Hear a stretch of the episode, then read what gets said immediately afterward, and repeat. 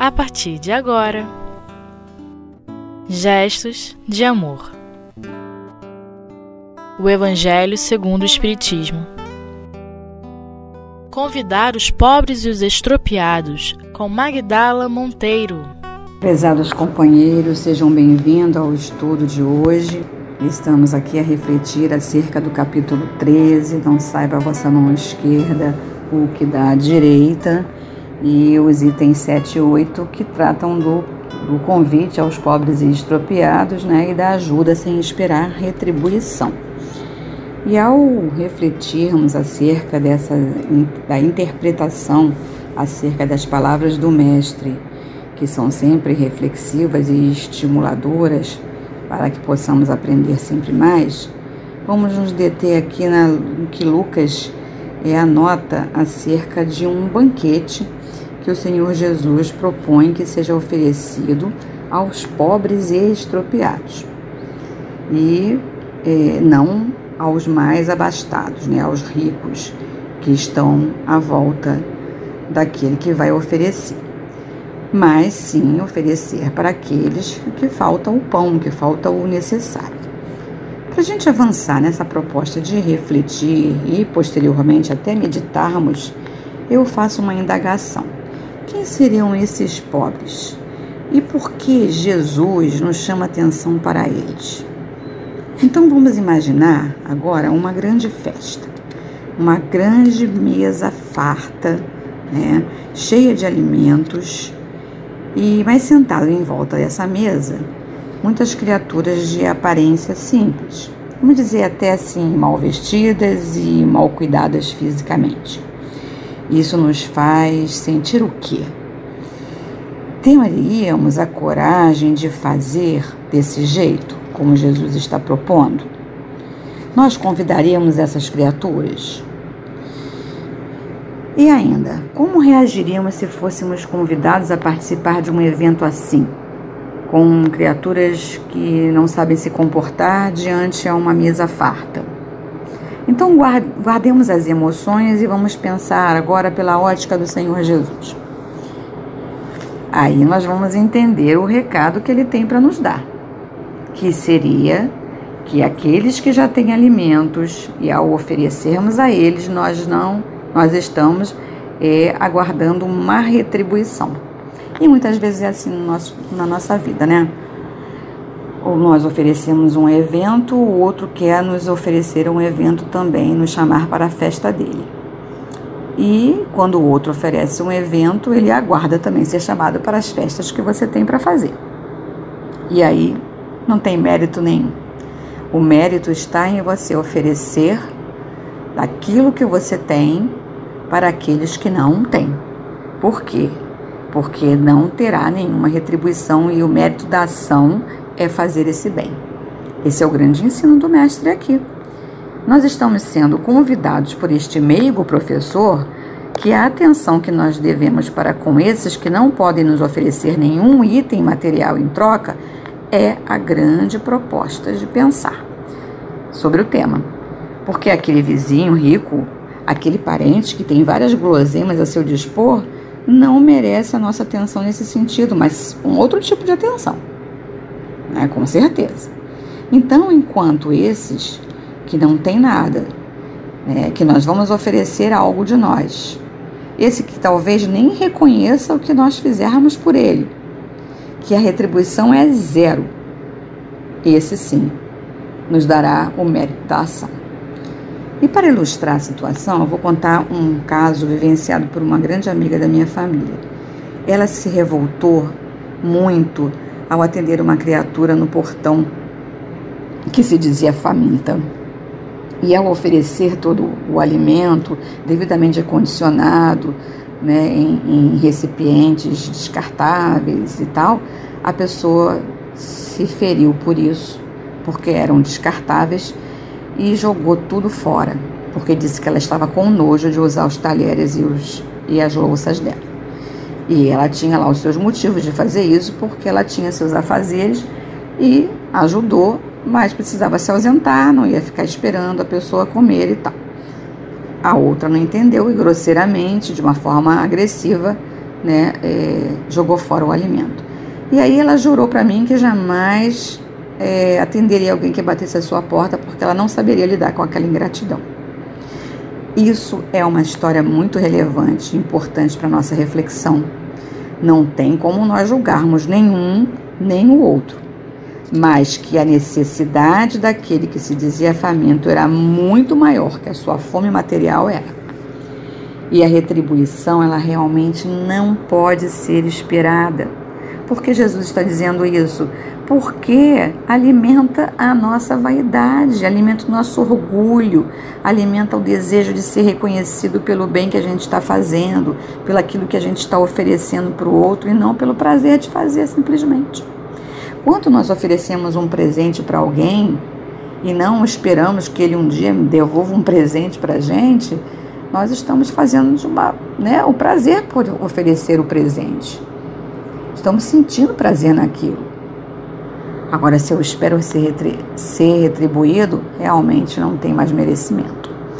E Kardec vai nos pontuar sobre a fartura, né, representada aqui no estudo do tema, que seriam as inúmeras possibilidades que existem em nós para a gente realizar esse bem ao nosso redor oferecer aquilo que a gente já tem, aquilo que a gente já conquistou, aquilo que a gente já sabe que é bom para gente, que se a gente sabe que é bom, que é gostoso, que traz bem-estar, então a gente quer para o outro também. E não dá, né, para nós inventarmos aquilo que a gente não sabe fazer. A gente tem que fazer daquilo que a gente sabe. Então a nossa mesa, o nosso festim, pode ser a grande porta que vai se abrir ao nosso entendimento do bem pelo bem, do oferecimento daquilo que nós podemos realizar e pronto, só isso. Porque ao longo das nossas caminhadas nós escolhemos, nós fazemos inúmeras escolhas e há com certeza em nós né, um poder de ofertar de nós mesmos aquilo que o outro precisa. Às vezes o que nós tem, temos a mais é o que falta no outro. E, e esse é o porquê de estarmos no mundo. Esse é o porquê de planejarmos nossas vidas, de sermos melhores hoje do que amanhã. O que somos, o que podemos dar é, materialmente, que é possível, legal. Mas o que é de, há de espiritual em nós, conquistado? O que há de emocional em nós, né, equilibrado? Nessa trilha de aperfeiçoamento que todos nós propomos seguir, é natural isso acontecer e a gente oferecer. Então, junto do alimento, muito mais do que o alimento, a palavra amiga, o sorriso, a atenção, uma prece, o nosso apoio, a informação, uma orientação. Nós precisamos estar com os olhos bem atentos nas ações do bem que a gente já se propõe fazer. Porque ajudarmos aos pobres, como Jesus nos fala, é estarmos na vida presente, ajudando a nós mesmos. Sabe aquela retribuição que esperávamos? Já temos. É o próprio prazer que é gerado pela ação bendita e que fica gravado no nosso íntimo para sempre. Vamos levar isso conosco porque atrás de toda necessidade material sempre há uma necessidade emocional em toda criatura. E às vezes é, elas não se dão conta e nós também não damos conta. E, e aonde então estamos colocando o nosso olhar? Se usarmos a técnica desse professor, né, que é, é esse mestre amigo, o nosso está sempre presente nas nossas vidas, nós vamos entender o resultado aonde devemos depositar nossas preocupações e, e não a de como aquela de é, menosprezo, de inveja, de o mal na vida do terceiro, mas sim de fazer esse bem pelo prazer de realizá-lo é o grande foco da lição de hoje. Se é ainda o que não enxergamos, de forma a usar a fartura amealhada que possamos abrir o nosso coração e ver o que mora no nosso íntimo para ajudarmos da melhor maneira, examinando bem o, o bem que estamos fazendo ao nosso redor e o que não estamos fazendo e que podemos realizar. Nós vamos fazer um pequeno intervalo e voltamos já já.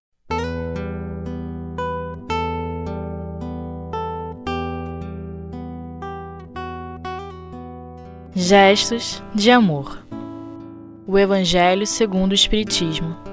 Prezados companheiros, estamos de volta ao estudo do capítulo 13. Agora vamos ver aqui as reflexões acerca do item 9, que trata da caridade material e da caridade moral. Falávamos é, um pouco antes aí da proposta de exercitarmos o bem no nosso, à nossa volta, né? E através das colocações do Espírito Irmã Rosália nesse item, nós temos um material extremamente reflexivo que vai nos estimular às ações fraternas. E vejam bem, não, ela não faz uma convocação de um assistencialismo, não. Ela faz uma, um, uma colocação em torno do empoderamento das criaturas. E o que se trata disso? É fazer o outro sentir né, claramente o seu potencial, as suas possibilidades se sentir com o poder de usar isso que existe em si. Porque muitas vezes as criaturas é, menos abastadas, né, sem condições e sem conhecimento das coisas, elas vivem sentimentos de menos-valia, né, até por desconhecimento desse próprio potencial. Então é preciso que ajudemos a, a elas a sair dessa pequenez e se aperceber então que podem explorar o que existe nelas de bom e sair de uma posição que muitas vezes é a de pobre coitado, né? É de quem não pode realizar as coisas, que não tem direito e é, toda a sociedade tem direito de viver ah, tudo aquilo que é disponibilizado no mundo. Então, é, nós podemos também fazer com, com essa postura, ter, tendo essa postura, de ajudar o outro a realizar mais e melhor por si mesmo. E, consequentemente, ele vai se animar a ajudar outros, porque a partir do momento que a gente adquire conhecimento, naturalmente nós, quanto seres em desenvolvimento, queremos passar adiante esse conhecimento. E veja bem, nós sempre somos espelhos. E ao nos fazermos de espelhos, nós vamos estimular os outros, outros, aquilo que tem em nós. E se o objetivo é o crescimento, nós estaremos então estimulando naturalmente o outro a crescer. Tomando essa postura, é, tendo essa postura, melhor dizendo, nós estaremos sendo esses é, que os outros podem se espelhar. Agora, nada é sem esforço, é claro. Né? E para sairmos dessa faixa de sentimentos empobrecedores, de achar que as imperfeições estão ali e que essas imperfeições só atrapalham o nosso caminhar aqui na Terra. É verdade, mas se ficarmos ligados nisso, nós nunca alcançaremos os passos adiante. Nós vamos alcançar porque estamos todos submetidos a uma lei de progresso que nos faz seguir adiante, que nos faz chegar lá né, ao melhor. E se alcançar uma vida eterna, as possibilidades de uma vida melhor na espiritualidade, depende de nós estarmos vivendo melhor aqui e agora. Essa construção para o retorno à vida espiritual, à vida de origem, né, de nossa origem, porque foi de lá que viemos e para lá voltaremos. E viver aqui é transitório. E esse viver na Terra, que é transitório, precisa ser bem construído para uma vivência melhor no futuro. Então, o que, que nós estamos sendo estimulados com esse estudo? De sentir né, o tal prazer de fazer o bem, pelo próprio bem. E ao nos colocarmos a essa disposição, nós multiplicamos né, a nossa vontade, a vontade nos outros passamos a não valorizar mais as coisas ruins, aquilo que está ao nosso redor. A gente começa a ter uma visão diferente, a abrir mão do que pode nos atrapalhar a crescer. Então, que seja a nossa realidade material e espiritual condizentes com o avanço que nós já desejamos. em busca desse aperfeiçoamento. E esse melhor que nós esperamos, ele é conquistado à medida que nós nos oferecemos ao outro, que nós nos colocamos à disposição do outro. E irmã Rosália novamente vem nos alertar que nós podemos ser muito mais felizes nesse mundo se a gente deixar o ódio de lado, se a gente deixar as dissensões de lado, as disputas, se nós procurarmos ser mais empáticos. E o que, é ser empático com o outro? É nos colocarmos no lugar do outro e não nos permitir a sermos egoístas. Então, é muito difícil ser empático, porque empático não é simplesmente assim, ah, entendi o que, que o outro está precisando, tá bom. Não, é muito mais do que isso, porque ultrapassa a questão material. Entra no campo dos sentimentos, das emoções que o outro possa estar vivenciando. É claro que nós nunca vamos saber o que se passa no pensamento do outro, no sentimento do outro, né? É como diz popularmente, o coração é terra que ninguém pisa mas nós podemos nos colocar como bons entendedores do que provavelmente o outro possa estar precisando por aquilo que ele nos traz e não só precisando materialmente falando. Então, as preocupações desmedidas eh, acabam nos levando a, a, a um movimento de manter a pobreza existente, quando a pobreza poderá ser pode ser extirpada. E como? À medida que a gente aprende a dar sem nada esperar. Porque quando esperamos retribuição, não estamos fazendo o bem pelo bem, que é a convocação que está, que está nos sendo feita através desse estudo de hoje. Então é simplesmente doar. É simplesmente doar-se, é simplesmente oferecer o que há de bom, é simplesmente oferecer aquilo que a gente já sabe como é que funciona e que é bom para a gente, então tem que ser bom para o outro. O que há em nós, o que há de melhor em nós? Vamos pensar assim. O que é que eu tenho de melhor e que eu posso oferecer? Vi dia desse uma postagem pelas redes sociais que dizia: se o outro está precisando de um sorriso, pega um dos seus sorrisos e oferece a ele, mais ou menos alguma coisa nesse sentido. Então é aquilo que há, que eu tenho de bom em mim. É um sorriso, então eu ofereço o meu sorriso. O que, que eu tenho de bom é, para desenvolver? Eu posso ajudar o outro a desenvolver também, já que eu estou em busca. E olha que o Espírito Irmã Rosália ainda nos convoca, né? É, a, nos convoca assim, enquanto aqueles que temos um pouco mais que o outro, a oferecer não só as sobras, mas os recursos que podem facilitar. Imagina aquele que é rico, imagina aquele que tem muito poder aquisitivo. Ele pode oferecer muitos recursos para favorecer a vida dos mais necessitados. Por exemplo, dar informação. Dar informação é um direito conquistado na modernidade né, nos tempos de hoje. E se nós temos a informação X, nós podemos passar para o outro. Isso é fazer o bem ao outro. Isso é fazer com que o outro procure em si mesmo a forma de crescer e de se sentir fortalecido naquilo que ele está empreendendo e buscar cada vez mais. Se nós gostamos de buscar, o outro também há de gostar. Então, não é apenas oferecer o outro para ele sobreviver às dificuldades, para mitigar aquela fome, aquela sede momentânea. Não, é ajudá-lo a se sentir empoderado, a sentir que tem o poder de fazer mudanças. E essas oportunidades, nos diz aqui o Espírito, é para todos, né? É sem distinção. Foi isso que o Senhor Jesus quis nos ensinar nesse capítulo. É para aqueles que não têm mas é para aqueles que têm também, porque os que têm, eles vão aumentar as suas possibilidades à medida que ele faz para o outro, e o que não tem vai aprender a crescer e, a, é, e fazer lá na frente mais ainda. Isso é o grande exercício da maior máxima que Jesus nos ensinou: fazer aos outros o que desejamos para nós mesmos. É simples, simples assim. Então, o que, que vai caracterizar a caridade material?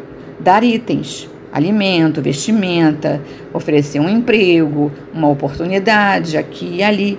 E a caridade moral é saber se comportar com gentileza, com respeito para com o outro. Né? Então, que nós possamos trocar a nossa lente para enxergar melhor, para enxergar bem ao nosso redor, enxergar pela ótica do Senhor Jesus, oferecendo os recursos necessários para aprendermos a, a sermos caridosos, aonde quer que nós estejamos. Assim, nós vamos criar melhores perspectivas adiante e na vida futura. Que o Senhor Jesus possa abençoar a todos os corações que nos ouvem. Graças a Deus, grande abraço a todos.